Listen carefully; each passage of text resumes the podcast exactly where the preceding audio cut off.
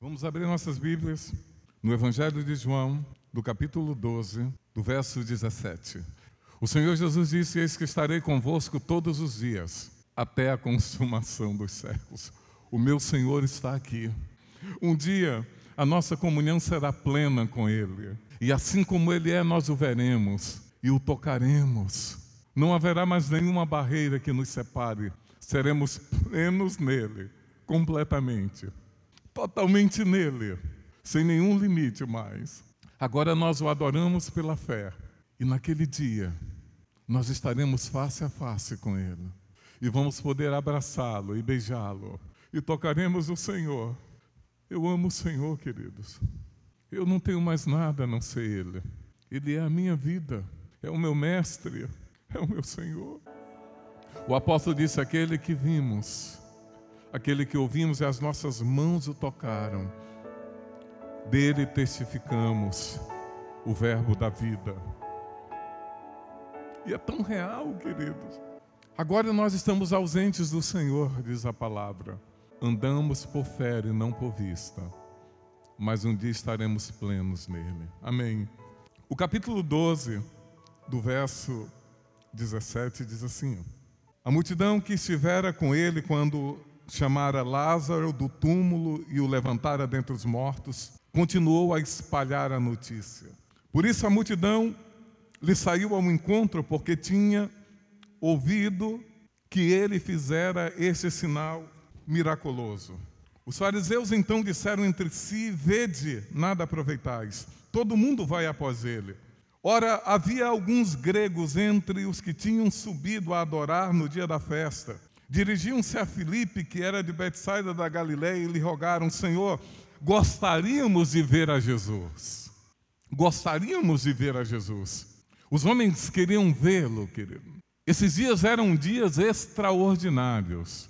Verso 22 diz: Filipe foi dizê-lo a André, e André e Filipe disseram a Jesus. Quando eles disseram assim: Jesus, os homens querem te ver. Fixe nisso, irmão. Aqueles dias eram dias de muita movimentação. Jerusalém estava cheio. Era o dia da festa. Se aproximava o dia da Páscoa e esta passagem que nós estamos lendo foram seis dias antes da Páscoa. Então, desse momento, há seis dias, seria o ápice da festa. Porque seria a festa da Páscoa, ou então o cordeiro seria morto. Aqueles dias eram, eram tremendos porque havia uma movimentação muito grande. Jerusalém estava cheia, né? Era festa, então os judeus vinham de todos os lugares para comemorar a Páscoa. Mas naqueles dias, Jesus havia ressuscitado Lázaro dentre os mortos. Um milagre tremendo. Essa notícia se espalhava, irmão. E todos queriam ver Lázaro e ver a Jesus, principalmente. Ver Lázaro porque era o homem que estava morto, de quatro dias, e ressuscitou dentre os mortos, quando Jesus o chamou, dizendo: Lázaro, vem para fora. Isso se espalhou como uma notícia. Imaginem, a cidade estava cheia, e os boatos começaram a se espalhar, e todo mundo dizendo: o morto de quatro dias ressuscitou, e o homem que ressuscitou esse morto é Jesus, então todos queriam ver. Então era o dia da festa, eram dias de um milagre extraordinário operado pelo Senhor na ressurreição de Lázaro. Então o testemunho era tremendo. E daqueles dias, para que se cumprisse a palavra, Jesus entraria na cidade montado em um jumentinho. E as pessoas os, iriam recebê-lo agitando ramos e o chamando de rei. Então era um dia movimentado, irmão, eram dias de muito movimento, como podemos imaginar.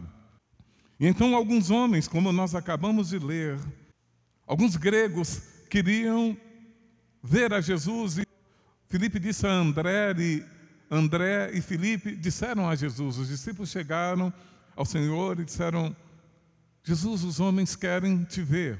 E no verso 23, Jesus responde. O verso 23 Diz assim: Jesus respondeu.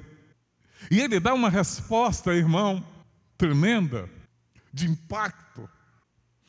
Eu não sei se os discípulos esperavam isto, mas Jesus diz: é chegada a hora em que o Filho do Homem será glorificado. Isso é uma resposta tremenda, irmão. Talvez os discípulos esperassem que Jesus dissesse a eles: André, organiza então um momento que eu vou conversar com os gregos. Felipe, chama-os e eu vou me apresentar a ele. Não, ele dá uma outra resposta. Ele diz: É chegado a hora em que o filho do homem será glorificado.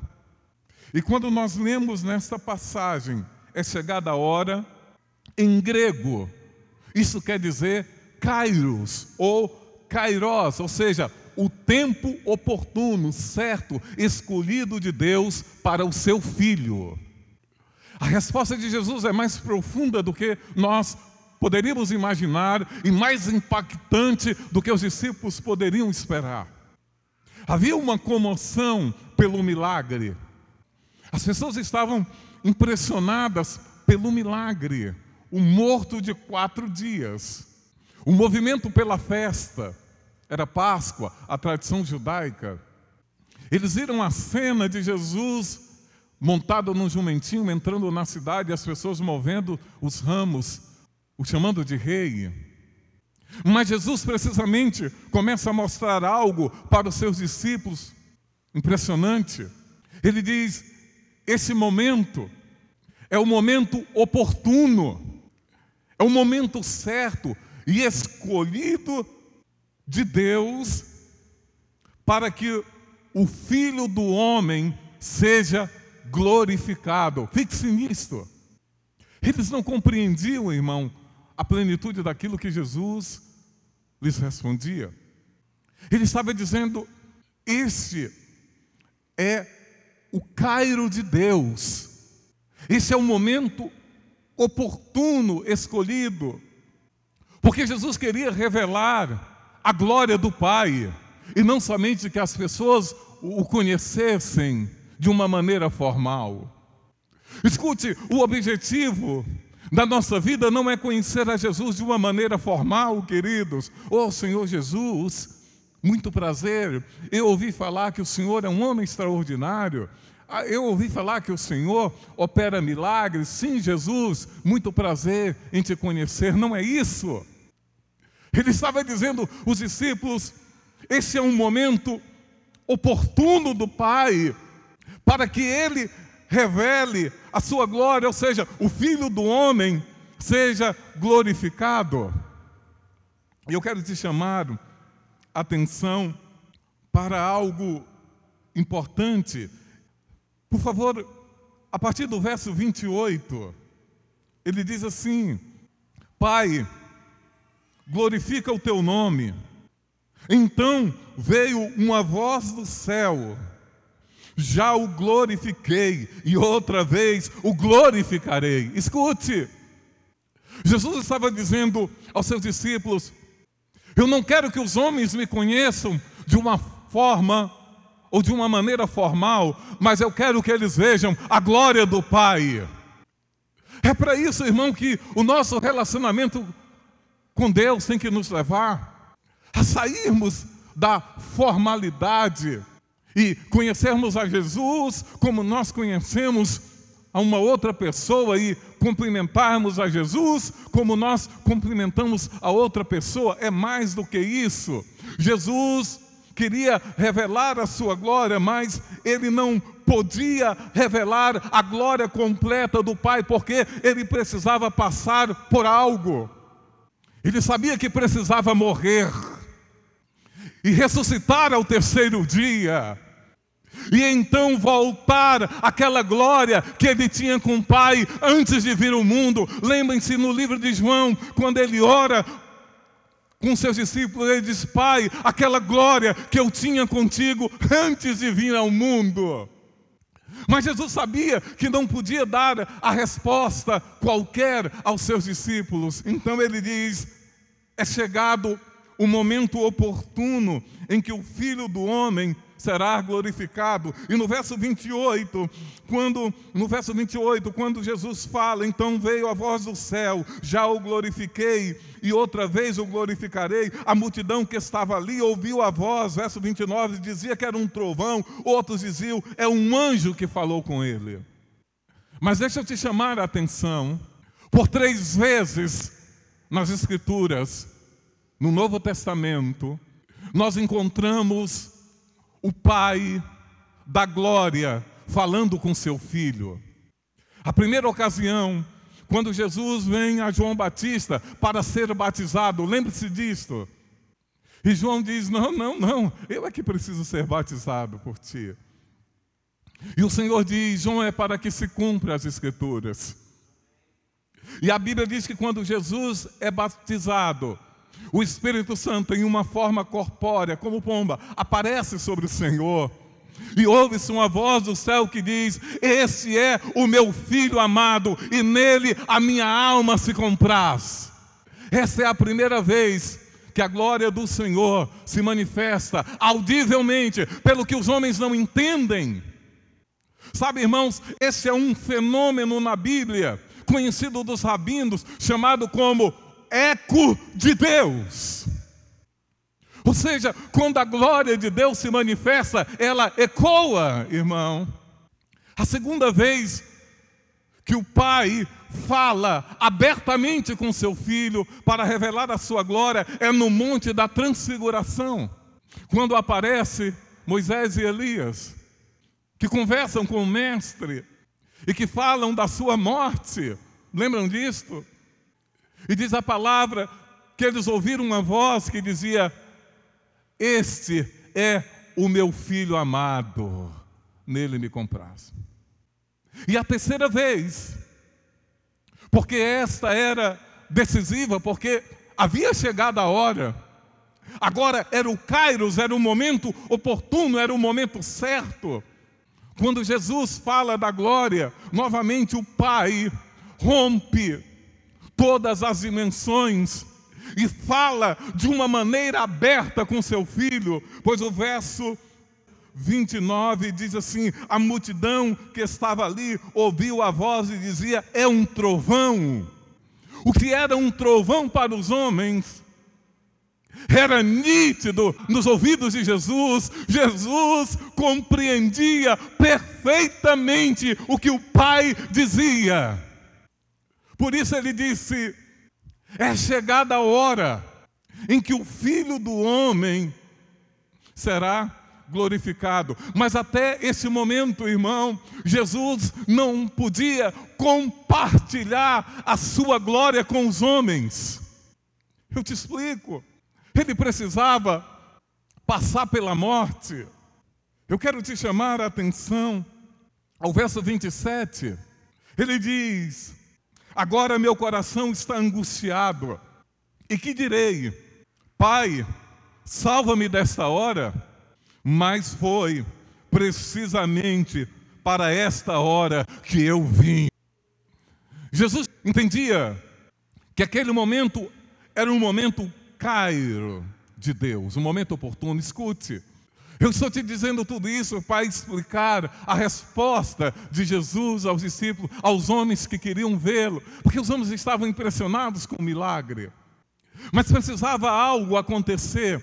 O filho não poderia ser glorificado plenamente se ele não passasse pela morte.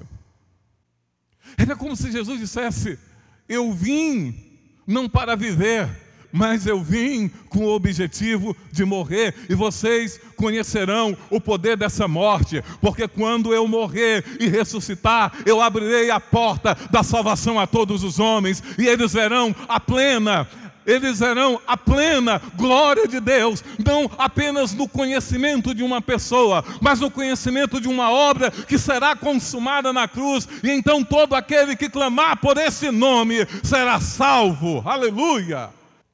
Esta é a glória, irmão, a salvação.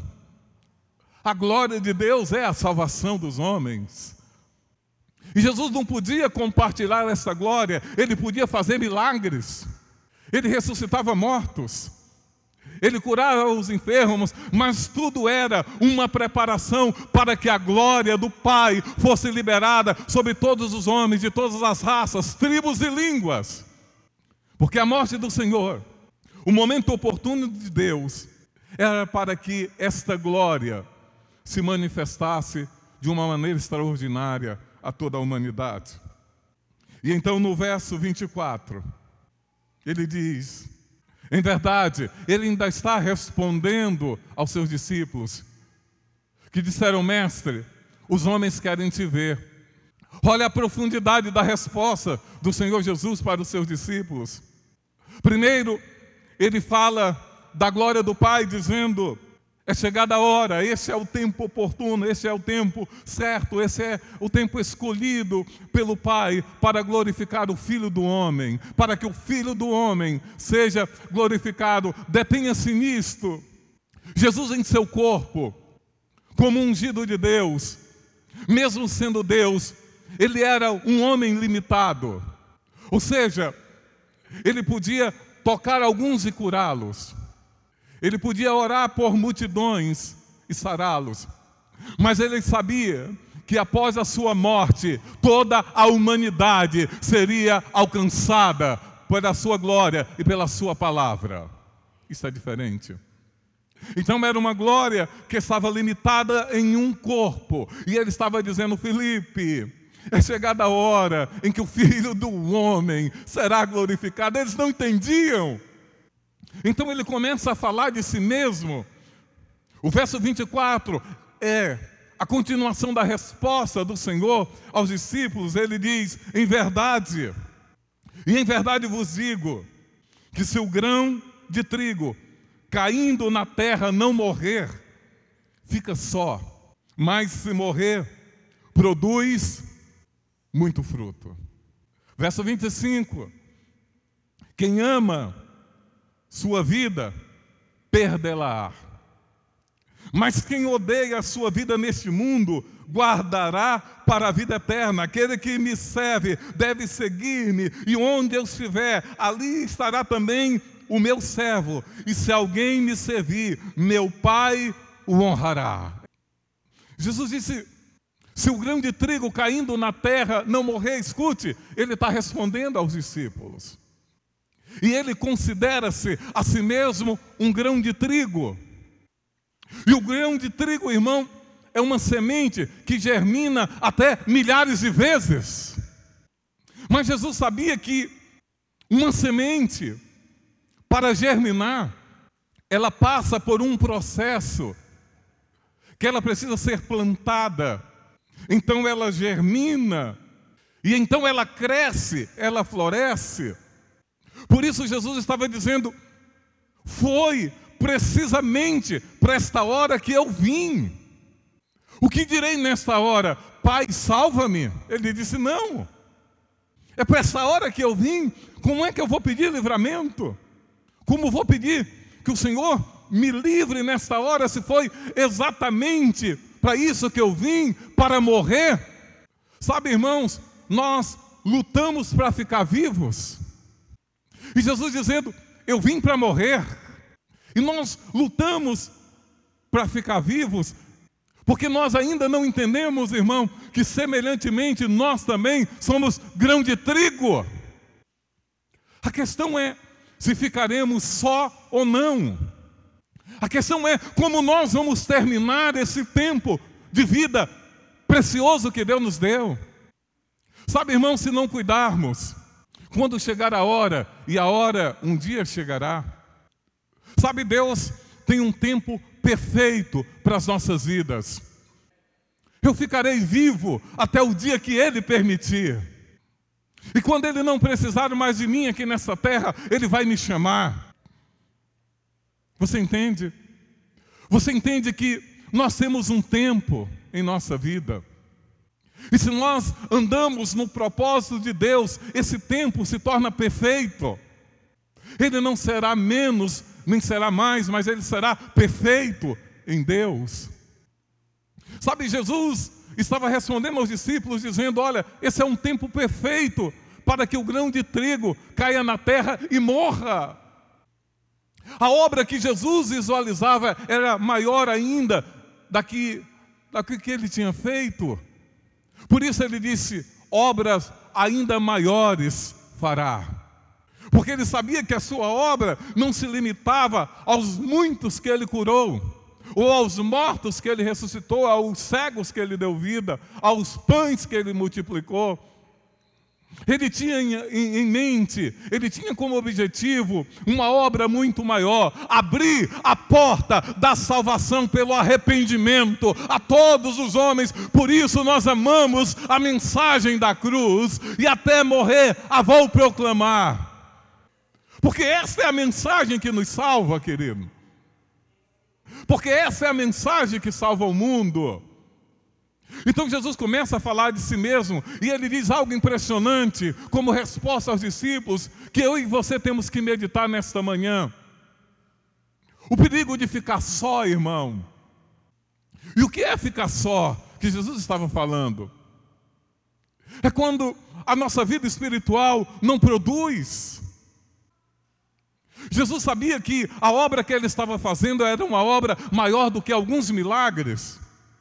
Uma humanidade inteira necessitava e precisava de salvação. Então ele começa a dizer: Em verdade vos digo, se o grão de trigo caindo na terra, ele, como o grão de trigo, caiu na terra, irmão. A, a Bíblia diz: O Verbo se fez carne e habitou entre nós, e vimos a sua glória como unigênito do Pai, cheio de graça e de verdade.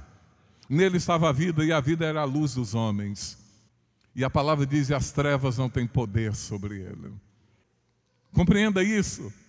Ele está dizendo: Eu caí na terra para morrer. Nós pensamos que estamos aqui para viver, querido. E isso se torna claro e evidente, porque na sequência do verso 25, ele diz assim: Quem ama a sua vida, perderá. Mas quem odeia a sua vida nesse mundo, guarda-la para a vida eterna. E por que, que Jesus estava dizendo isto? Porque quando ele disse: se o grão de trigo caindo na terra não morrer, ele estava falando da sua própria vida. E quando nós estudamos esta palavra no original, a palavra aqui, vida, do grego, ela quer dizer alma, ou seja, a vida natural, a vida humana a vida natural. E Jesus disse: se, se você não perder esse amor, esse apego a uma vida natural, você vai perder, você vai perder a sua vida. Sabe, irmão, por não entendermos a obra da cruz em nossa vida, é que nós nos degladiamos tanto com a vontade de Deus para conosco. Sabe, Jesus naquele momento, ele estava abrindo mão da sua alma. E o que é esta alma, irmão, senão a essência daquilo que nós somos? Lembre-se do Gênesis, e o homem foi feito alma vivente. Portanto, a alma é o que diz o que nós somos aqui nesse mundo. E Jesus estava dizendo: se você não abrir mão do que você é, ele disse: Como eu vou pedir livramento se foi para essa hora que eu vim? Como eu vou desejar ficar vivo se eu tenho que morrer? E se eu não morrer, esses homens não terão uma oportunidade na vida? Você entende o que Jesus estava dizendo? Quantas vezes, irmão, nós não queremos abrir mão? E sabe por que você não abre mão? Porque você não entende a obra que o Senhor fez naquela cruz.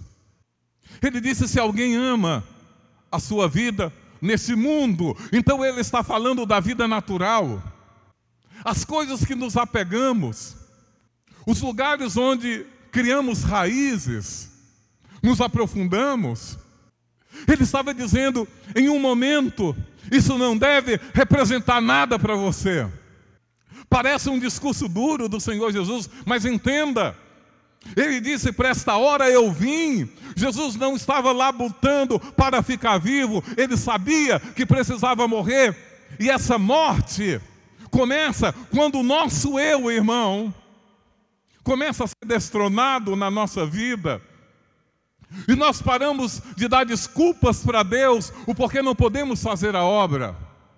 E nós paramos de dar desculpa para Deus o porquê não congregamos. E eu vou te dizer qual é o motivo. Porque não produzimos muito fruto. É porque nós amamos demais a nossa existência. Se desapegue um pouco da tua existência e você amará mais a eternidade. Tira um pouco os teus olhos das coisas materiais e você verá o invisível. Descansa o teu coração dessa correria louca e desenfreada, pelo qual você procura só preservar a tua vida, onde você coloca os teus olhos unicamente nas tuas necessidades, você vai terminar os teus dias sozinho. Foi o que Jesus disse. Ele disse: se o grão de trigo caindo na terra não morrer, vai ficar só. Irmão, pegue um grão e coloque em qualquer lugar que não seja o solo. E o que vai acontecer? Ele não produzirá, ele vai morrer, ele vai apodrecer. Pegue e segure em tua mão uma semente e não tire da tua mão, não a coloque no solo. Sabe o que vai acontecer? Ela apodrecerá. Assim é a nossa vida. Irmão, quando não entendemos que nós somos o grão de trigo caído na terra para produzir, nós serviremos apenas de adubo para o solo. Você entende? Porque ao pó voltaremos. Então Jesus disse: se você não perder a sua alma neste mundo, você vai perdê-la para a eternidade. E ele vai mais além, então ele diz no verso 25: Quem ama sua vida perderá, mas quem odeia sua vida nesse mundo, guarda-la para a vida eterna. Jesus não estava dizendo, irmão, que nós temos que ser tomados pelo ódio. Você não vai virar para tua esposa e mulher, eu te odeio. Você não vai virar para o teu esposo e dizer para ele, homem, eu te odeio. Você vai virar para ele ou para ela e vai dizer: Eu só não te amo mais do que a Jesus. Entende? Eu só não te amo mais do que a Jesus. Ele disse que nós temos que odiar a nossa vida nesse mundo. O sentido é que não podemos amar mais essas coisas do que a Ele, porque senão não podemos ser seus discípulos. Ele disse: quem odeia a sua vida nesse mundo guardará para a vida eterna. Aquele que me serve deve seguir-me, e onde eu estiver, ali estará também o meu servo. E se alguém me servir, meu Pai o honrará. E esse é o ponto, irmão. Porque em uma outra passagem da palavra ele diz: quem ama pai e mãe, amigos, bens e casas, mais do que a mim, não é digno de ser chamado meu discípulo. Já leram isso na palavra? Essa é a maneira, irmão. Sabe, quando a nossa vida está tão apegada a essas coisas, de tal maneira que essas coisas se tornam uma barreira entre nós e o propósito de Deus em nossa vida.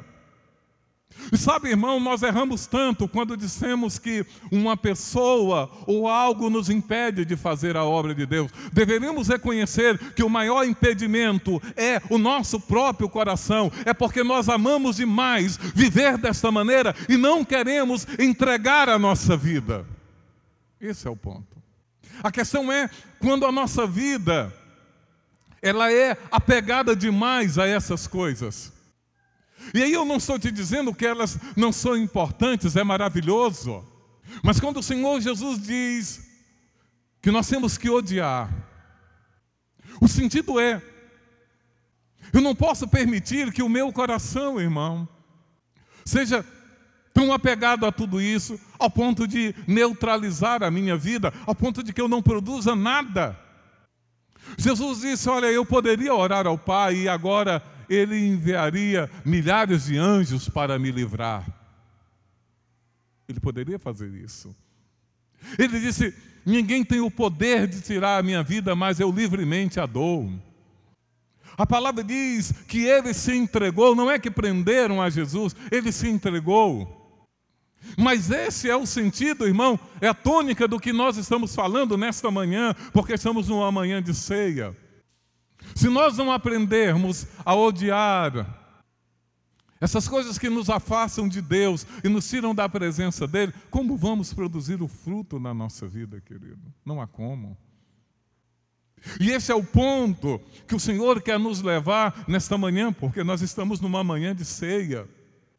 Sabe, irmão, às vezes nós cercamos as nossas vidas de tantas coisas, mas observe como, como nós vamos perdendo essas coisas à medida que a hora vai chegando para nós, sim ou não? Meu irmão, tua esposa não é para sempre. Teu esposo não é para sempre. Nada do que você tem natural nesse mundo te acompanhará na eternidade. É porque Jesus estava dizendo: se você se preocupa só em ganhar essas coisas, você vai perder. Você entende? Agora ele diz: se você odiar essas coisas, você vai ganhar. E o sentido desse odiar é dizer, você não pode amar mais do que a Deus. Em verdade, nós nem deveríamos amar algumas coisas que amamos nesse mundo. Porque o mandamento é: amarás o Senhor teu Deus sobre todas as coisas. Entende? Então, esta era a resposta de Jesus. Os homens queriam vê-lo. Mas Jesus estava falando de uma glória muito maior e de uma glória mais profunda. Então, quando nós lemos no verso 30, diz assim: Disse Jesus: Não veio esta voz por causa de mim, mas por causa de vós. Agora, é o tempo do juízo desse mundo. Agora será expulso o príncipe desse mundo. Mas eu, quando for levantado da terra, atrairei todos a mim. Ou seja, Jesus não ficaria na terra, irmão, mas ele seria levantado da terra. E eu quero te dizer algo: a nossa morte produzirá muito fruto. Se nós tivermos coragem de morrer, nós produziremos muito fruto. Porque é o grão de trigo.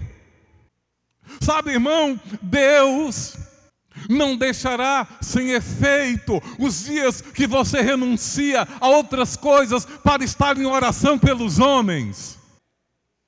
Deus não deixará sem efeito na tua vida aquele dia que tu abre mão de um lucro para pregar a, a, a vida àqueles que estão perdidos, não ficará sem resposta. Agora, cerque-se dessas coisas, se preocupe somente com essas coisas, e no final de tudo, você descobrirá que está sozinho. Nenhum parente teu você poderá levar contigo. Nada do que você construiu você poderá levar contigo. Mas se você morrer, esse trigo se multiplicará e muitos chegarão ao céu, porque você decidiu odiar a tua vida nesse mundo. A questão é, se não cuidarmos desta glória de Deus em nossas vidas, querido, o ladrão nos roubará e perderemos o maior alvo da nossa fé, que é a nossa salvação, querido. Escute, ele liberou esta glória, porque Deus falava, escute, os homens não ouviam, não entendiam, era um trovão. Mas quando Jesus morre e ele ressuscita, agora nós podemos ouvir a voz de Deus. Entende? Jesus não podia compartilhar essa glória antes da sua morte. Agora, esta glória está compartilhada, porque agora nós podemos ouvir a voz de Deus quando Ele fala conosco, e Deus fala de muitas maneiras. E o que você tem ouvido nesses dias é a voz de Deus falando a respeito de muitas coisas em tua vida. E esta glória, agora, ela também pode ser nossa. Amém.